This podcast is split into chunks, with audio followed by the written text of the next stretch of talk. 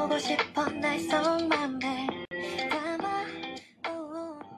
大家好，这里是 Bestie Talk，这我的二居室，我是塔塔。我是 Kelly。最近不是有好消，我我这边有好消息传出来了吗？啊，哦，我的几个弟弟都弟弟高对考完了，高考完了，而且有两个就考就都考得很不错。然后呢，现在属于两个是非常不错。那不能这么说，另外一个也很不错，你知道吗？另外一个很不嗯错，他选了一个他很喜欢的专业，对不对？对，就现在属于三个人分即将分别，然后呢，即将分处三个不同的地区 和或或者是国家，就一个已经预定好是即将到达美国中部的玉米地。是没错，人家种玉米地。我那天我之前不是大一的时候认识的一个留学生，他就是美国啊中部的。我那天还说，我我那天还隔着时差问人家，我说我说我说我能冒昧的知道一下你们家 就是具体在美美国中部的哪里吗？啊，然后他说了一个我也不知道的州，反正之前跟他了解下来，就是他爸爸是个农场主，农学博士 PhD。嗯。然后呢，他爸原来一心想让他就读农学，就类似的这种技术类的，读到博士就可以接管家里的农田。结果人家不喜欢小姑娘，就来中国读了汉语，啊，回去现在在就是美国的学校里教汉语。嗯，也蛮好。然后另外一个就走到了我们的香港，哇，这个真的是他的这个选择令我感受到了学霸和普通学生当中的信息差，你知道吗？对我我感觉你跟我说完，我就感觉啊，原来还有这样的，就是对原来还有这。条路。对，就他怎么说？他考得很好，就是在上海六百六里面考了六零六，啊，我那天查了一下，好像我看了一下，应该是在三百三百三十名，就前对，三百前全上也是前三百三十名。那他们今年的是六百一十，好像能上能够上还是六百零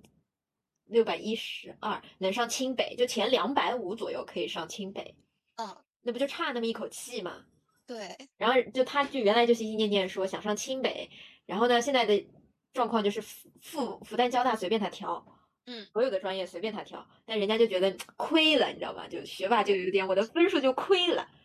就嗯，用不够的感觉。哎，他们学校就是真的信息差，学校就告诉他现在有一个就是香港大学和英国剑桥的二加三项目，嗯，就是你读五年回来本硕全部给你解决掉了，你拿到的是两个学校港大和剑桥的本科和剑桥的硕士学位，对，就妥妥的，就是顶尖名校，就是世界 top 三十名校嗯，本硕。然后他的高中也很牛啊，高中复复旦附中哎，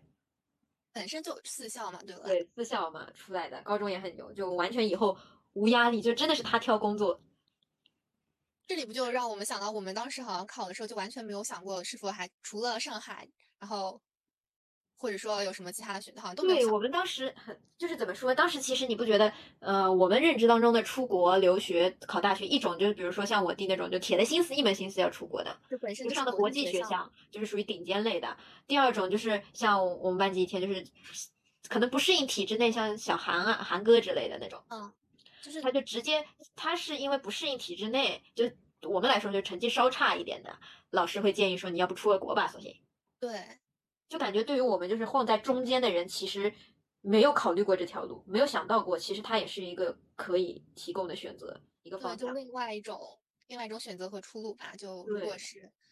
不能说它好坏之分，但是起码是一种选择，但当时是完全没有想到的。是，而且我也是，就是我我弟他们，他跟我讲了之后，我才知道，就是他是属于他们学校就是顶尖嘛，四校，那就嗯。属于走的是什么港大加剑桥。然后他说，其实香港还有，就比如说香港的香港唯一的一所师范大学，香港师范大学，香港教育大学，啊它也是招收国内的，就是高考生的。嗯，然后你过去，你想，对于上海的学生来说，像今年你考上师大可能就要五百四、五百三十五，嗯，今年考华师大好，华师大就要什么五百六、五百七之类的分数，你嗯上，而且你很有可能就是上得了上师大，它也没啥名气，对不对？就是可能上海的名气还好，就是放出去，对，放全国是感觉一般般了。但是香港教育大学就牛在，它直接超越了北京师范大学，就是国内的师范第一名。啊，这样子啊，对，它是它是什么？它因为是就是不是综合类大学嘛，所以它 QS 排名会比较低，但是它在教育类的全球排名是亚洲亚洲第三，全球第九。哦，那人家只教他这个大学就只有师范类嘛，他又没有什么经济呀、法律啊这种。其实就是相当于一个师范的学院嘛，它对，就是全部铺在这个师范上对面。对对。其实如果就是一门心思想要读师范的话，这个真的是个很好的出路。对，就你妥妥的直接甩了华师大呀，对吧？四年，而且你回来就是英英语肯定来塞的了，因为人家全英授课嘛。还是还是有一定的就是信息差存在的，而且当时我们不知道，我感觉你有没有感觉，其实老师也不不太有可能不知道这个项目。对，就是嗯，无论说不说好，反正反正也不怎么提吧，这样。对，就无论这个项目好不好，感觉老师其实也对这方面的信息也获取的也也不太知道，可能是觉得就是，哎，就是这大家都认为这种这种出国读学校的机会，要么就是很差的，要么就是很好的。对于我们这种中不溜秋的学校也，也属于默认不在自己的范围之内。嗯，可能也没有特别去了解啊，或者说嗯去就是给学生一些资讯什么的。嗯，哦对，还有个信息差也是，我一个妹妹，她不是中考没有考好，走的国际学校嘛。嗯还有走的国际学校，之前我一开始以为就是那种可能就是国际学校读一读，但是有可能也考高考啊之类的，或者去什么其他国家，就是读的学校排名可能在 QS 两百左右的之类。嗯然后结果他的方向是日本方向，然后他们是这么安排的，就是现在在国内学习，然后学两年半，高呃学三年半，高三下的时候，他们的学校会派老师随同这一整个班的孩子去到日本对接的日本高中去上学。还有这种事情。对，对接到日本高中上学，其实他剩下这个半学期就是为了帮你适应日本的环境，并且利用你在日本上学这个日本在校生的身份去申请日本的大学。也就是他们说，我们可以说，就除了早稻田和东京大学这种这两所太厉害的，其嗯他每个班都有可能有一两个学校，一两个学生能申请上，就是排名第三、第四的学校。其实日本排名第三、第四，全球也在五六五十到八十左右。这种就真的还蛮好的。所以就是哇，明显的信息差，你知道吗？对，就这时候就马上体现出来了，就这种完全就是个悠谢幕，就怎么说呢？因为我属于就是那一整，就是我们这一辈里面最大的，你知道吗？就我嗯属于就自己，就包括我我爸妈也是自己去探索有没有什么其他的路子啊什么的。然后我们我自己经历过之后，给他们下面也会说啊，我可能踩过哪些坑啊，有哪些方法是没啥用的，就觉得后面的人还是好乘凉啊。就是你相当于是给他们一些信息啦，其实。对，但是我就没有获取到他们给我的信息。哎呀，这就是怎么说好呢就只能说无所谓好坏，现在只能这么说。对，但是这个信息差真的是存在的，而且就以前可能就想想说可能存在什么信息差，但是我也不太 care，嗯，我不关心。现在就是切身体验到了。是的，你还有经历过什么其他的信息差吗？我感觉就这种的话，算是算得像像高考填志愿啊、中考填志愿这种信息差，真的算是在人生阶段当中的最最重要的那几个点了。嗯，其他的话，你其实生活中就无处不在的嘛，信息差。你买东西，或者说你你学一样东西，都是存在很多信息的差别。啊，哎，那你那种什么就是，我觉得那种考研报班就算吧，对，考研报班，我觉得人家人家是会给你一些什么所谓的内部资料吗？我不不能算内部资料吧，就是他可能会把要考的一所学校的，就是他的一些资料啊，或者说，嗯，他需要有什么要求，或者说这个考试它里面的具体内容，他会帮你掰的比较细一些，然后或者说是它的时间节点会比较明确，或具体的安排的你该怎么复习啊，会帮你安排比较明确，我觉得是这样子的。当然，有些像没有，就是之前不是我还会去搜一些。呃，网上不是有很多资料的嘛？就是你无论嗯说你考哪个专业，你可以在淘宝上啊，或者说各种的那种信息软件平台上，你都可以去搜到各种各样的文件包啊，或者什么什么的。我有去就是买了，或者说是嗯 copy 了几个回来，然后就是 放到百度网盘以后，你会发现特别特别多，而且非常冗杂，然后和重复。其实你需要是进行筛选啊，很多很多东西。然后我那天。我感觉好像差不多花一天的时间，就把我所有得到的一些，嗯，考试的几科内容的资料全部去整理了一下，就是会感觉到还是会有点吃力的那种感觉。嗯，就是我们可以弄到其所谓就是资源，现在资源不是很多嘛？对弄到的资源这些资源它好啊，还是是不好？好或者说它是不是最新的，或者说它是不是最有时效性、最强的？它到底对不对？是不是正版的信息？嗯，就不确定，所以其实就是所谓的报班，它其实类似怎么说，像个管家，就是帮你做好计划，然后告诉你，提供你就是确他，但是你确定他们的资源就是真的或者说最新的嘛？对啊，所以说报班其实也是在一个信息的对比当中的。啊、你是吧？就是你你觉得你信任他，对，你要去报一个什么样的班？你是报一个网上有名的，还是说它是有针对性的班，就是它针对某啊某所学校，或者说它是针对某个专业这样子？你啊啊啊你就得！去哦，有你这。么一说，我有感觉了。我之前考教资的时候，不是跟你说我花了老大价钱报了一个班 就感觉怎么花了真的好老大价钱。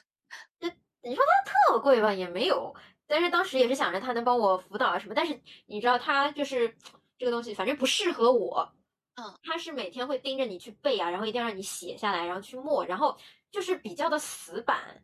他可嗯，能会去抠你说啊，你这个字课本上是这个词，然后你你写的是另外两个词，你这个词不对。但是其实我个人的感觉啊，就是我觉得他应该不是考你说你一定要原封不动的词上去，而是你对于这个知识点自己的理解。那这就是看你这个理，就是你现在你的这样理解的一个信息和真正考教资他到底怎么批改试卷，那这当中对对对，是否是老师的那种方法，是他为了迎合那个批改试卷，告诉你这样的一个信息是正确的，还是你现在认为的这个信息是正确的？是，然后经过我自己考教资的感受，你知道吗？就是我可能我的方式就是用理解方式去答题，嗯，然后他们可能就是呃复刻书本上的语句，对，然后呢，我抗拒的就是完全的复刻书本上语句，但是事实证明，就是你全用那些没有所谓的专有名词，这那些采分点，你也是过不了的。嗯，但是我又很抗拒，就是全部的背诵和就是一字不差的那种。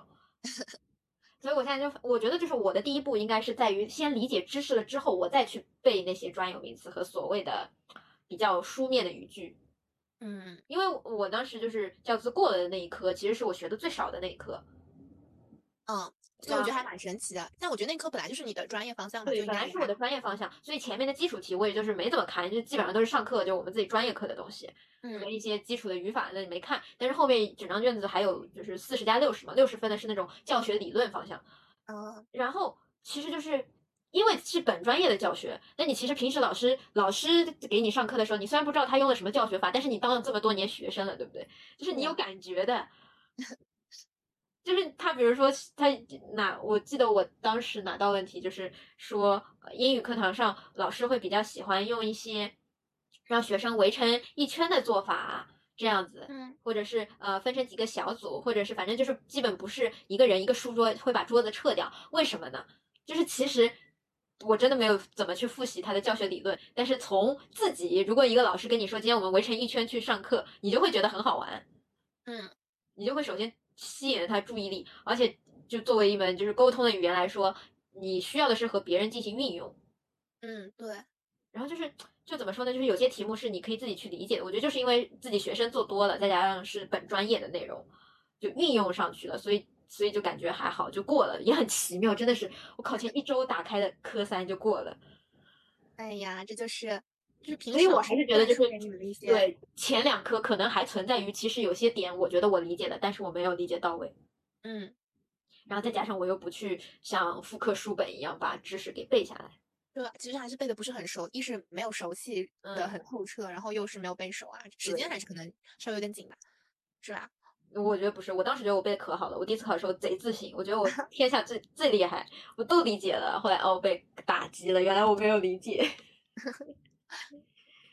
我是看到说，如果要就真正的就把一个知识学透，你得学到起码百分之一百五十，就是你嗯不仅要会嗯背，你要你会默会背，你还得把它就复述讲出来。就是你要相当于是你可以教别人这样一个知识点，然后你才是真正的理解。就像你说的，你用自己的话去把它理解透彻，运用出来。是，所以就是这这这百分之一百五十不是教资里面也有吗？说如果你想要把一个一首古诗背诵好，然后你已经背了四遍了，然后你距离你完全掌握，呃，你一般性背六遍就能过，然后你已经背四遍，你完全掌握这个知识，需要背到它的百分之一百五十。你这就心理学导论里面哪哪一课里面讲的。哎，好像所以说教资里面不是有很多其实和心理学导论里面很多相关的吗？嗯所以有时候我说的一些东西你会知道，所以我觉得还蛮好的。对，而且是我们属于两个不同领域，就突然突然共鸣了，就是我也不知道原来这是你心理学的。对，就我其实感觉穿插还蛮多的，各个学科，就心理学啊，然后社会学，然后社会工作，像我本专业政治学，我觉得他们就很融会贯通，学到后面就是会感觉，对，是。还有啥吗？还有什么信息差？就是那种不就是还有什么？我不是最近去买衣服吗，我感觉 现在最近的，除非是那种我以前熟悉的牌子的衣服，现在不是有很多那种。不知道，就是他说是说设计师品牌有一些啊上上场，但其实有些衣服你穿，其实感觉就像网上那种衣服一样。我本身是看中了一件一件外套吧，然后嗯我我本着，因为上次吃过有一次吃过亏嘛，我就去网上搜了拍了一下，发现竟然有同款的，我就觉得这而且会便宜很多，我就感觉。就是你你你是因为什么放到实体店之后当上当买家是傻子吗？那我觉得放实体店涨价，我这件事情我能理解它，因为实体店房租啊什么这些在，对，网上是没有的，就相当于你只要把衣服堆仓库里，然后我从仓嗯库发就 OK，它没有一定的人力成本、经营成本和房租成本。但是就是你理但解我不理解后买不买就是有问题。对对对，呃，所以我现在有个习惯，就是比如说，就像优衣库，我拿优衣库举例子，就是优衣库不经常会原价一九九，你过两个礼拜他就说优惠79一四九然后再过两个礼拜九十九，再过两个礼拜七十九，对不对？对，然后你觉得你已经，比如说等到九十九已经很划算的时候，嗯，上一次就是这样，我妈看中一个衬衫九十九，觉得很划算，去拿它了。然后结果去呃优衣库的官网上，它写着是满三百减多少，嗯嗯，就其实然好像可以更便宜。可以更便宜。然后正好我我们又需要买一些其他的东西，然后就成功的就在店里试好衣服，然后 去网上买。对，其实相当于也是一个信息差吧。你如果嗯，就养后来就养成习惯了，就是先先去店里试试看，然后呢再打开手机搜搜看。是能省干嘛不省呢？对，哦，我觉得有一个信息差，就线上线下的信息差，我能理解线下还有成本，就是那种很多同样的卖货平台之间，有的少，有有的贵，有的有的原价卖，然后呢，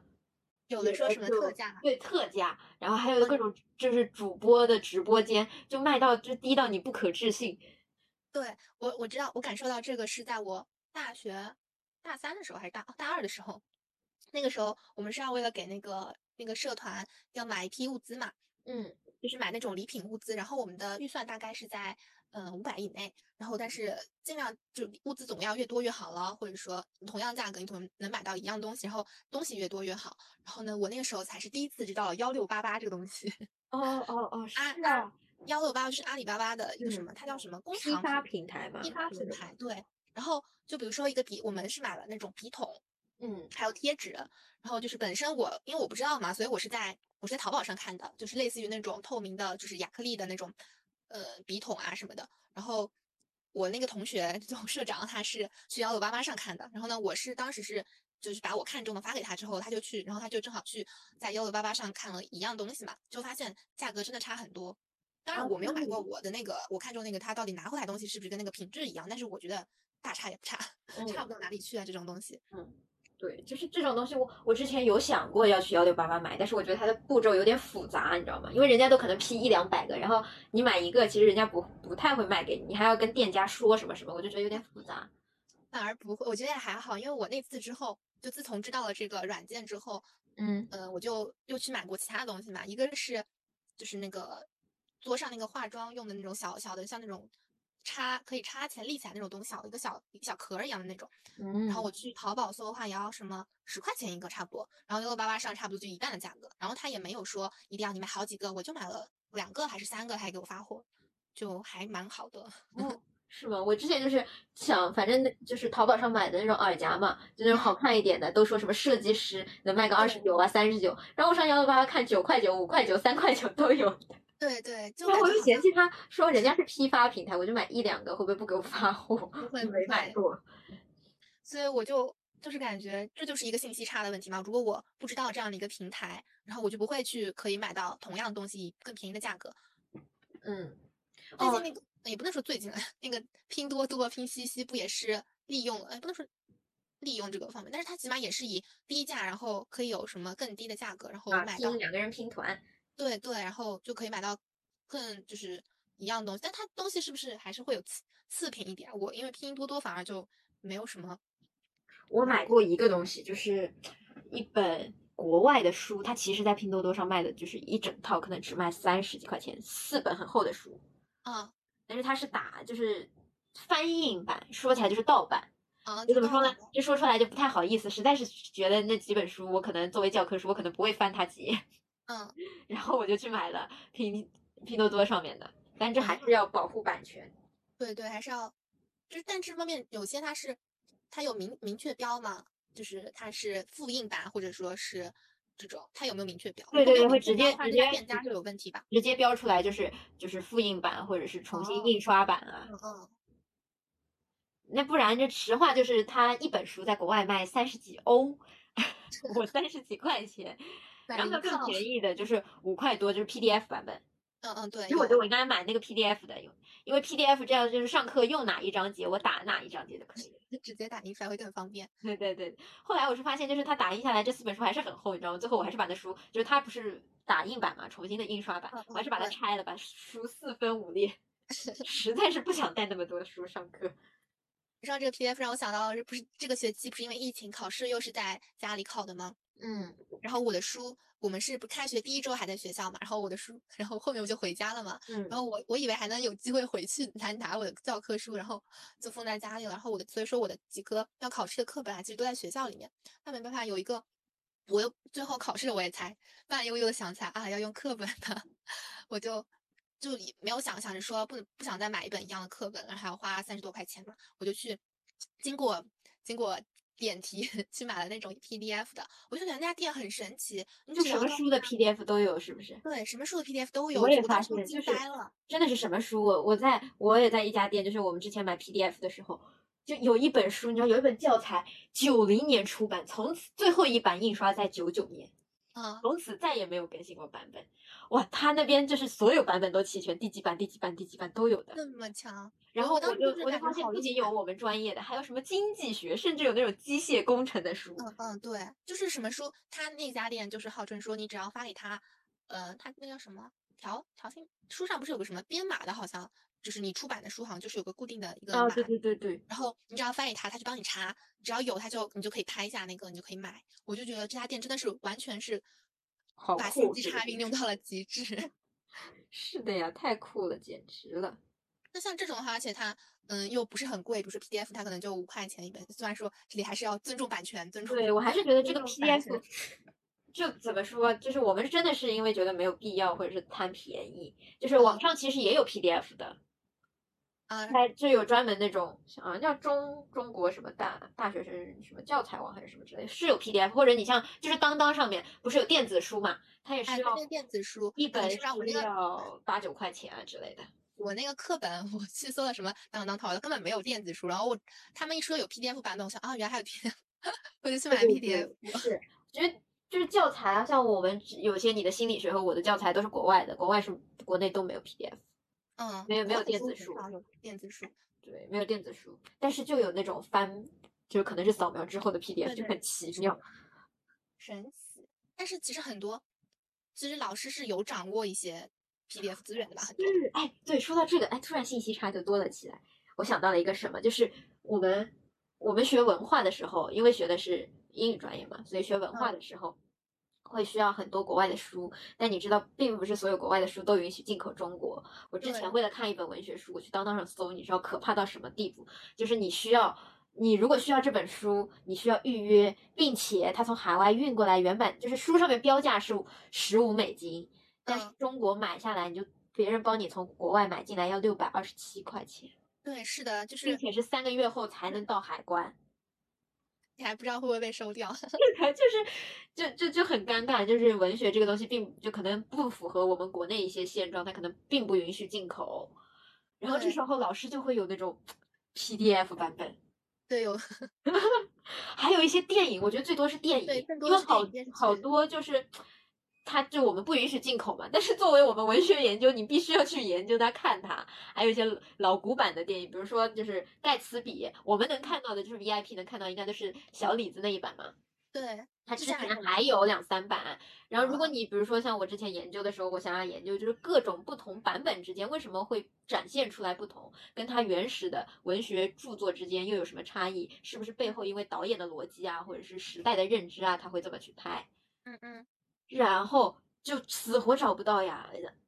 死活找不到之前几版的电影。然后老师那里就像有那种电影库，就像私人影院一样，你知道吗？要啥有啥。对我们也是，就像比如说很多的那个心理的那个剧，就是找不到原版，就是不能说是原版吧，就是你在各大的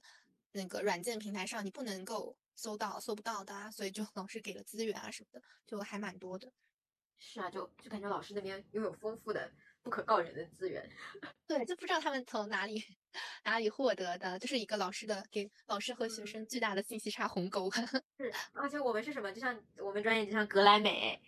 格莱美不是音乐大奖吗？然后有有一些音乐可能在国内也放不了。然后我们每次格莱美颁奖之后，第二天老师就会打包一个压缩包，然后给我们说，就是。然后之前还有什么戛纳电影节，然后好多电影节的一些一些竞赛单元片，我们是看不了的嘛，就对对不会上的。然后他也是，就是第二天就哎来就那种十几条百度网盘，就觉得好厉害。虽然这个说出去会不会被封杀？还有吗？还有什么信息差？还有一个什么就。就像不是现在很多那种知识付费嘛，我看到过有一个点评说，就现在不是有很多那种，那个刘畊宏他起来之后不是有很多那种教你怎么跳操啊，或者说教你怎么练嘛，不有也有很多其他自己的那种小网红啊，或者说也会自己开始卖课。我看到有个人就说是谁啊，就是那种很知名的国际的那种专门的教练，他的课才卖什么四块钱什么一个几节什么的，然后现在便宜，对对对，然后。四块还是四十块？然后反正，然后现在嘛，有些那种自己不知道在练什么的，或者说可能都不知道一些专有名词的人卖你课卖一百多，你接下去买。我感我感觉讲的真的很有道理。对啊，线下现在就是健身房里那种健身课，都好贵一节了吧？嗯，对吧？那种什么叫私教课就很贵很贵啊。还有一个新兴的运动，我一直觉得它是贵妇运动，叫普拉提，真的好贵啊，一节课，巨贵。我不是说，我最最近那个报了那个瑜伽的班，然后结果他因为疫情一直没有开嘛。嗯，我是感觉，不过我这样算了一下，我算了一下，如果我报班，然后呢，最后再通过不是什么什么自己学啊什么，就可以考那个证的嘛。嗯嗯嗯。他那个证是什么？需要你有一定的培训时长是吧？没有，他好像有一个美国的专门的一个瑜伽的证书。我我之前上半年的时候还。还去那个一下，我现在都已经忘记它具体叫什么名字，反正就是要去注册登录，然后你要去找那个网上有专门注册过的，就是瑜伽的店里，他有这个资格培训你，然后你才去那边，否则就是练出来你也不能够认证的。然后就好像那个证好就是现在比较就是流行的这个证吧，好像啊什么什么那种全美瑜伽嘛，好像叫我印象当中啊，就是。也是，但是我其实这种很难，感觉也很难分辨你到底是，嗯，练得好不好啊，或者说是这个，又不能只看你一个会不会倒立，瑜伽老师会倒立，你就说他练得好，是呀，是呀，感觉怪怪的，所以感觉就还蛮蛮，而且是啊，如果你不是说就是就像如果像我，我就可能去不是那种某某点评上面什么九块九啊，三十九块九体验课嘛，如果我就仅仅去体验课，其实我也并不知道哦，瑜伽还可以考证书啊。对对，就是或者说他这个证到底正不正规啊？就是对啊，我也不知道啊。而且人家体验课就是他，人家体验课开的就是吸引客人来，然后希望你付钱接着学下去嘛。是的，像我这种就是体验完一家店换一家的人，人家肯定也不会告诉我这种消息了。对，而且我觉得很多像瑜伽，感觉就是有需要有内部的信息的这种流通嘛。我那天我是。为什么我在前程无忧上面去搜瑜伽老师，然后他会有上，他会有上面说就是会有招聘信息嘛。嗯，那我现在作为一个就是零，相当于是没啥那个经验的，然后我就冒充自己，我就相当于是跟人家说需要有什么东西，我就想去套套信信息嘛，然后我就加到了一个，他是招聘，但其实相当于是一个信息交流群里面，我在那个群里面就可以看到说。呃，现在有哪几家？上海有哪几家店？他现在要招瑜伽老师，或者说想要置换，或者说，呃，他那个时间好酷，好酷！哇，太酷了吧！但但是这其实也是一个小范围，应该也不算，肯定不是全上海，就可能也是一个小范围。它可能还有很多很多其他的群，就它里面虽然就会发各种各样的信息。嗯，太酷了，这就是信息差呀！是的，对我来说的信息差，就是要混成功混进去。嗯。啊，那这个可以，哎，还有一个就是，就我之前支教其实也是信息差，就是告诉我之前我完全不知道，我我就是如果我不跟你讲之前，你觉得支教是不是就去就是比如说四川大凉山啊，就是那种就感觉是国家派出去的支教老师，对，就可能就是会有那种印象，你就觉得说啊，这肯定是有一个穷苦的山山沟沟里面，然后呢，里面很缺老师，然后对 就是要定期会要去啊什么。但是你那个应该算是半支教半旅游的项目吧？应该感觉。呃，我对我我属于半支教半旅游，我不是后面又玩了一个多礼拜，将近两啊，个礼拜。对对对，但是支教其实就是完完整整就是前面的时间，前面的一周时间，它相当于其实它也是一个合作项目，因为这个就是我们国内的支教基本上是一学期或一年去的嘛，然后比如说嗯去一嗯些穷贫困地区，但它这个其实就是国外国外的模式，就是希望你其实是我们高中所谓的那个社会实践捡垃圾啦。就什么和平公园捡垃圾这，就是他们嗯嗯嗯。这是国外高中生必须要做的，嗯，就是你必须要为社会做服务。那确实这么对比起来，我觉得支教好像更有意义一点，就比我们捡垃圾更有意义一点，是的，是吧？就国外他们就去，他像美国也会有，就比如说你在纽约的，你可能去什么德州啊、德克萨斯啊，然后你去你去帮助比你更小的学生如何去学习一些东西。嗯嗯嗯，就其实他不太说，我真的要强调你是一个师范生去教授他们系统的知识，长期的去教授，更多的嗯是让你养成说，呃，就反正你不能是嗯比较自私自利的那种，你需要有社会服务的那种精神。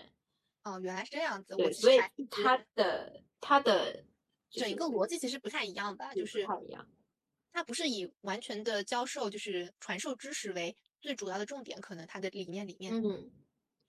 对，它就像其实国内也有一部分会叫做研学嘛，研究旅游，就是针对可能是初高中的小朋友，带他们去，也是去，比如说去内蒙啊，去看一下当地的小朋友怎么读书的。那其实它的意义也就是为了让你意识到你的，你首先你不能歧视他们，第二你需要珍惜你现有的资源和知识来源。你比嗯人家要好很多。第三，你在你力所能及的环境下，你需要帮助虽然和你同龄，但是在资源上有匮乏的人。但这个就是在国内上，国内基本是针对就是十八以下的，因为国内会觉得可能十八岁以下你去教别人，就是我们固有的认知，觉得你不够格嘛。对对，会有这种想法。对对对，所以就是这国国内的支教就是基本针对十八以上的。嗯我嗯觉得至少你经过高考，或者是经过一些国外的雅思啊、托福，你是具备一定知识面的人才去教。嗯，所以就是这种支教，所以就认识到的大多数，就要么是就是大学生，嗯、会有比较多的留学生和老外。嗯，它原本这个起源就是国外的嘛。对，嗯，同时功利一点来讲，就是这种东西对你以后呃留学比较有帮助。对，相当于它其实就是那个另外一个体系里面的一个基础对的。是另外一个体系里面人家比较看重的部分。当时我想着去呢，正好因为那一年疫情，想着哪也去不了，正好还能出去顺带溜达一圈，嗯，也就是正好溜达溜达，然后省得一一年又被困在困在困在上海，感觉嗯正好出去。我感觉就是我知道你要去那边支教的时候，我感觉是是件很新奇的事情。就是我之前其实完全没有这样的一个概念啊，或者说，嗯、还可以这么玩儿。对对还能是这我当时被有这样的一个项目。学姐告知的时候，我第一反应是：你为什么给我推支教？我不要，我觉得好苦，就是内心啊，我觉得嗯好苦啊，我觉得一定是一个条件不好的地方，然后呢又很久，然后呢又可能可能还有一定的差异性，对，这种其实都会有，真的我我知道之后去跟爸妈也花费了一番精力去解释，然后他们也去看所有的信息，去看哦原来是原来不是就是我们一开始认为的支教。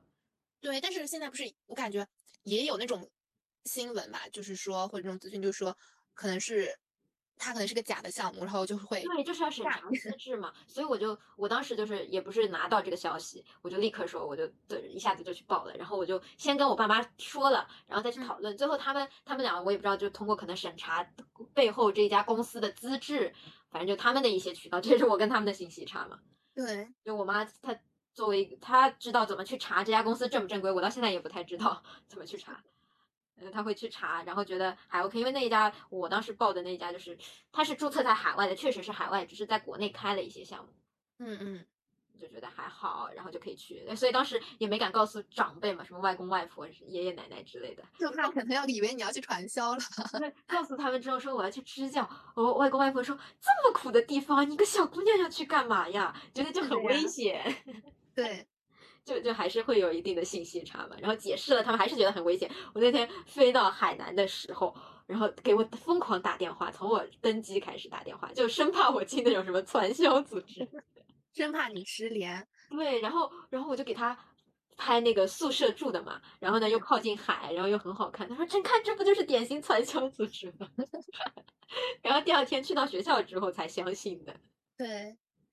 但是这种其实就是要当心留心，你要各个方面要检查出信息来源是不是准确啊，是嗯否则真的还对，尤其是像我们也是第一次知道的情况下，其实你说爸妈放心，他们也不放心。我他们一开始为什么想到说要来过来玩儿？一是想玩儿，二是他们其实在我来的结束的结束前的第二天就到了。嗯嗯其实就是万一如果出现问题，他们可以后续有解决的，至少人在当地好解决嘛。对，及时更加及时一些。对，也家长也是作为说既可以玩，我还可以说万一出出什么事情，我立刻就可以解决掉。对，就是还是这种后辈的支后后面的支持啊，就还是蛮有需要的。哎，不过这个这个东西真的就是我在支教的时候，就是一个 team 里面，就是如果是第一次参加的，感觉家长第一次参加又是国内的，就基本嗯之前没有出过国的，不了解这个体系的，基本上家长都比较的担心对，肯定担心。像我爸爸就是说，肯定就是感觉，然后就没有让我去嘛。啊，对。就就是国外的就感觉就是啊，这很正常，那是一个很正规，因为这个这个这个还在国外也算比较知名嘛，嗯感觉留学生什么的，觉得很正常。我已经做了很多个了，然后又可以又可以玩到、体验到，又可以去教学，他们就觉得很好。你这么一说，让我想到是在那本就是我的星期三是蓝色的那本书里面，嗯他好像就是有就是有说他他那个主人公就是去申请的去哪个地方，也相当于像一个支教的一个一个活动吧。他们是有专门的可以一个申请一个对啊，就是其实它叫做国际志愿者。嗯，就他可以去到其他的国家，然后嗯可以嗯嗯去对，对，我们当时为什么那个队里面那么多留学生，也是因为当年正好他们其实就是过年回来嘛，然后碰上疫情就被关着了，然后又出不去，那嗯很多人就申请了 gap 一年嘛，休掉一年，休一年了之后呢，就想着出不去，然后那至少是这这一年就呃要么实习，但是当时实习也比较难。然后嗯就想着做这种国际的志愿者，对他们来说，可以在学校里去抵消一些学分。哦，如果你在国内，你说你申请支教，嗯，国外不认啊。对，可能就是最多一张志愿者证书，可能从册里加加分这种，但也是不是不是什么大东西啦，相当于是。但是我这个就是对我学校，我们学校不认，你知道吗？这个就是国际上认，国内就不认了，嗯，就是两个体系内嘛，所以认证的东西也不一样。对嗯，包括我不是就是这个学期做的一个北欧的项目嘛，对，我感觉好像也是线上的那个嗯，那个是什么？那个是复旦的，他复旦他们是认，就是承认这个学分的，是我不说我们学校有一个创新学分嘛，嗯嗯嗯，然后我修了两门课，然后呢，我当时不是一开始知道我们学校这个必修了之后，我就问你，我说你们有没有嘛？对，你们有吗？你们好像没有是吧？我们不一样，我们是社会实践，嗯，我们社会实践是社会实践，还要还要必须要完成一定的大学生创业学分。然后后来我也是就跟不同的同学去聊，我还有一个好朋友，他们也有，但是他们是嗯，就是他们的所谓创新有点像我们高中做的课题，哦，也是两个学分要求必须要满。然后我就去问了我小学的好朋友，他是交大的嘛，然后他就说他们也是修课或者是参与项目，然后他们说他们直接就对接了国外的项目。我说这么厉害可以对接国外？他说没有啊，就复旦、交大他们都对接了那个北欧的项目，就是你自己在平台上选项目，然后你也可以说你国内组队，然后一起去报这个项目，嗯，但是是人家后台筛选你们。他说其实他们就很希望直接这样子人在国内，然后就可以和国外的同学对接嘛。嗯，然后我才知道，啊，那这个那这个平台那种信息的平台，然后有交流的机会啊，这样其实就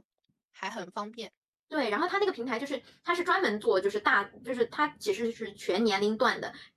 嗯，这种创新项目的，他会把所有的项目主题都放好，然后他也会制定一定的，比如说项目它就是八周的，然后每一周你需要完成什么，他们后台会有专业的就是北欧的创业的什么人员来认证，嗯嗯嗯，然后你就你就嗯，他只会给你就大概的说你每一周需要提交 update 一些什么东西，嗯，然后其他都是你自己来，所以就是自由度还是很大的感觉上。嗯，对，然后就是它是一个新的体验吧。我感觉就是无论说你最后那个东西出来的成果，或者说它到底用处大不大，或者说嗯但是是一个和和不同的人合作，包括这种形式也是一个比较新的形式。是的。唯一的 bug 就在于我们学校也不认这个两分。你像我们，我都不知道，就是你跟我说，我才知道，啊，原来还有这个事情，这就是嗯完全不一样的嘛，相当于。这个唯一的好处对我来说，首先是，呃，不管那个成品啊，成品它不管它好坏，不管我发不发表，就这份东西版权属于我，对啊，总归是你自己搞出来，就是你们一个团队里面搞出来的嘛。然后版权属于整个 team，然后如果如果你以后可能会用到它，用去发表或者是公开之后，你都需要支付一定的版税。嗯然后就是相当于你有一个自己的作品。第二个就是，呃，很明显就是我们里面有留学生，有老外，还有中国的学生，真的不同的人的思维方式是不一样的。因为你这个东西不是说以前说我们可能和老外交流，你又不讨论到具体的一个项目，你就觉得哎，老外其实也挺好相处的，对吧？你你现在讨论到一个具体项目，大家都是为了一个目标去 battle，就是在在做那种什么头脑风暴的时候，就经常会有冲突。然后呢，那你总归要知道他为什么会有这个想法，然后你会想，真的是就是观点的起源就不一样，就是逻辑线也是完全不一样的思维模式。就他可能就是完全跟你考虑东西是从两个方面开始的，就是他原始点就不太一样。嗯，而且我们更多的就国内的更多可能比较的实际，你知道吗？嗯，就很实际，好多东西就是现在没有啊，然后更加强一些。对，然后他们就真的是天马行空，就是 只有你想不到，没有他们想不出来的东西。这个东西很少见，真的，就现在你让我创造想象是一件很难的事情。我感觉这种创造想象，感觉更加还是，如果说我是一个画画、绘画的，或者说创作者，嗯你感觉这种词贴在他们身上是非常合情合理，然后又很贴切的。就是但是好像放在在我们身上，就我们想到一个点出来之后，我们很奇妙就会立刻问自己，它现不现实，可不可以操作，可不可以落地？或者说它，嗯，就是它有没有什么先前的背景啊，或者对对对，或者有说有没有类似的例子？对这样子。然后他们的思维就是，当然没有啊，所以我需要创造它。然后他问他，那你怎么做呢？所以我要想啊，他每一个步骤都很天马行空，就他确实落不了地。所以我们好多我们做出来的好多东西都是落不了地，但真的很具有想象力。嗯然后还有个就是这一份项目，它因为算北欧的一个国际组织嘛，它可以放在你的领英里面，就是这个项目它是可以认证之后直接链接到你的领英里面。那很不错哎。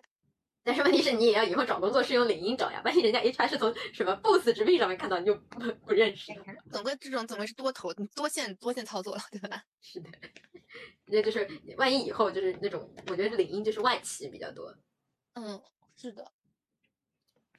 所以就是这种的信息差。但是你我我是感觉这种信息差应该是一直存在，但是我感觉好像你们现在越来越越多了，对越来越多了。就是它东西首先是越来越多嘛，就是不同的花样越来越多了。对，花样越来搞越来越花了。如果我不知道，就是，嗯、如果是像我跟你像不同学校的话，那我就是完全不知道，就是这么多其他的东西。但是其实可得性也很强，因为如果我跟你链接之后，你告诉了我，然后如果我有这个想法去做，其实还是操作性还是有的。对啊，我觉得是什么？我觉得它就是为什么我们觉得信息差越变越大，就是因为我们已经获取到了更多的信息，对，然后就会发现哇，原来有更多更多的信息我们不知道，嗯，就感觉哎越来越多，但其实我们已经获取到了很多信息。是的，但就是要自己怎么去筛选啊，或者嗯。说怎么去把它落地成成为自己的一个自己的信息，然后可以变成别和别人的一个信息差。对，我觉得还是就是我之前看到一篇说，现代人最重要的能力叫搜索能力，嗯，就是你同样你同样都在刷手机，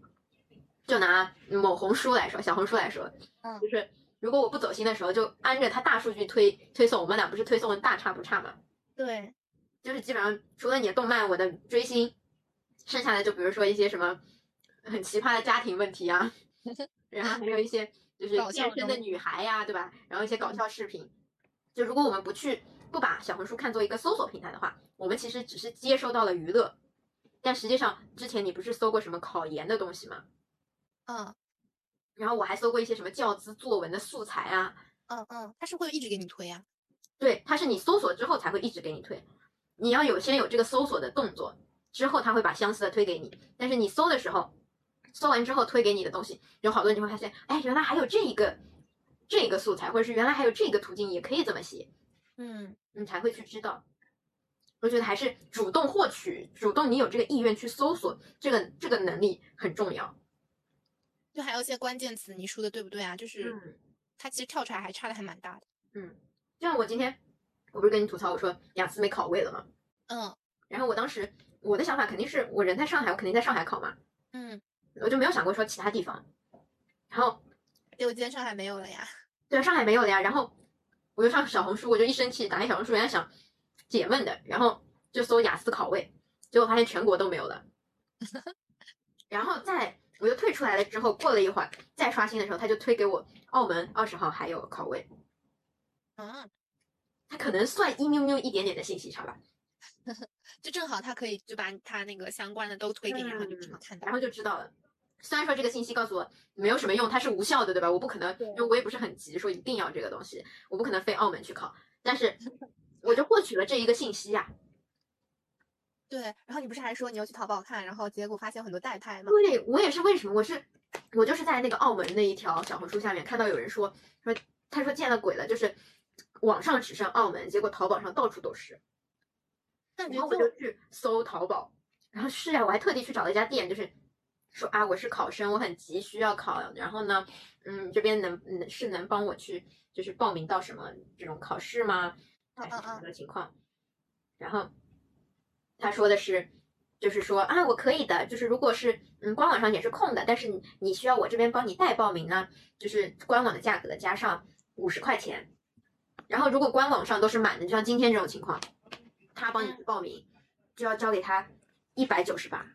多交一百九十八。好多交就相当于多交，哎，那为什么他为什么可以报到啊？好奇我也不知道啊，好奇怪啊！而且这不就是黄牛吗？那种什么迪士尼黄牛不就这个吗？对啊，就是他他可能预先先锁定或者是先买，那怎么买到呢？这种不都是实名认证后？对啊，我为了那个信息认证，我还特地等了他两天工作日呢。好怪啊！我礼拜一提交的信息认证，今天中午给我的，哎，我就中午想着没事儿还有着，为此先不付了 就没了。而且就是雅思又不是说一个月考一次，嗯，全上海就两三个考点，他一周考两回，那不是一个月有有有十次吗？将对啊，将近十次，一周考两回。然后呢，全上海一共有十个考点，每个考点人不多吧，三三五十个人，但但也有很多啊，对，加起来一周就有三五百。我想真的是要考雅思的人多到爆炸。啊，我看到还有外地的同学抢到了上海的雅思考位，我都没抢到。这个像我上次什么考那个 N 日语 N 三的时候也是，就是嗯他们抢，他们说本专业的日语学生都抢不到位置，我怎么就抢到了？嗯，哎呀，是啊，就很奇妙，哎，因为不好说什么，这没办法，大家都是被逼急了，所以才找的代报名的。但是你想，我们找他之后，这这个市场就更嚣张了嘛。对，就是，但他们那种也相当于是也有一个信息的渠道，他才能够成功的帮我们代拍啊，或者说，嗯，代代买啊什么。哎，对的，对的，我就很好奇他们这渠道哪来的，太强了，这玩意儿就是掐住人家命脉呀、而且大家都想八月份，正好在换题季前嘛，九月换题，对，太绝了，太强了。那你这就又得放到什么十月、十一月啦？不用不用不用，嗯，九月就九月呗，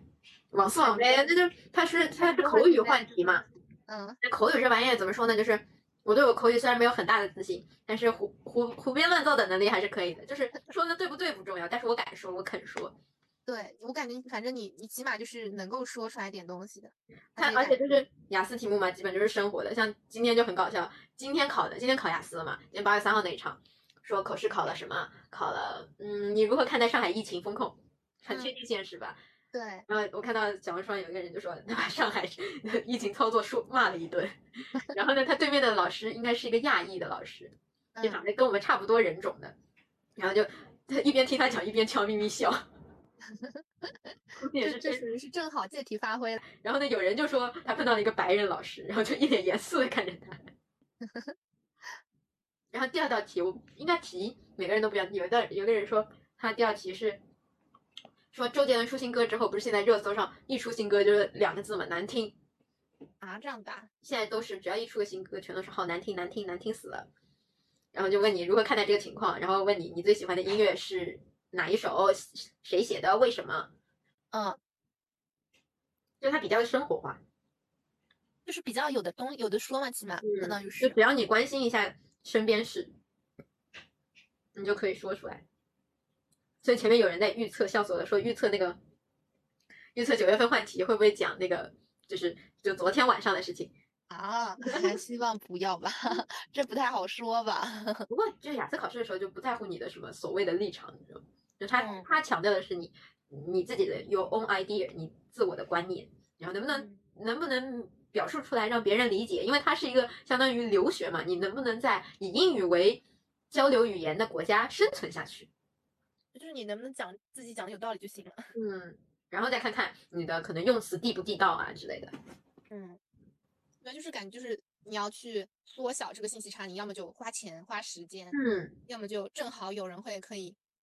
给到你这样的一个信息。对啊，所以我觉得就是怎么说呢？有时候说，哎呀，要要要，就是职场上不是一直有那种请客吃饭嘛？嗯嗯，请客，我觉得那种怎么说呢？我觉得他有时候好像是必要的，就是如果你就是大人的社交，感觉其实就是交换信息的一个过程吧，对一个以前说这种应酬，感觉说男的天天出去应酬，感觉不顾家呀什么的，但是他们其实他们的吃饭就是用来交换信息的。对，就很多这种其实就是，呃，你告诉一点你知道的东西，然后我再跟你说一些我知道这方面嗯，这边的而且其实信息。我们平时自己就是跟大人去吃饭也会，就有时候别人也觉得这个信息应该大家都知道，其实只有他知道。对，就而且就是不经意间换了信息，嗯，不是说我聊到，然对，不是说说我组这个局，我今天请你吃饭就是为了从你这套话什么。套话，我觉得这个就是很很厉害的一个作用，就是这顿饭最厉害就是无意间获取那些信息。是，哎，这就是以前可能会觉得说，这不就是那种这种是无意义社交，或者说这种嗯不就是就是像什么巴结别人或者怎么样？但其实嗯感觉并不是这样子，就是你在交流、互相交流的时候，互相交换的一些信息，可能对双方都有一些帮助。对，我觉得这就是社交的意义所在。嗯，不然你说真的就是为了纯粹出去吃个饭，或者说大家都就是讲讲，就要么就是提供情感上的这种连接帮助嘛，要么其实嗯就是情感的加上一些信息上的这种。对，就觉得其实有必要的。以前会觉得这觉得大人像闲着无聊一样每天出去，对，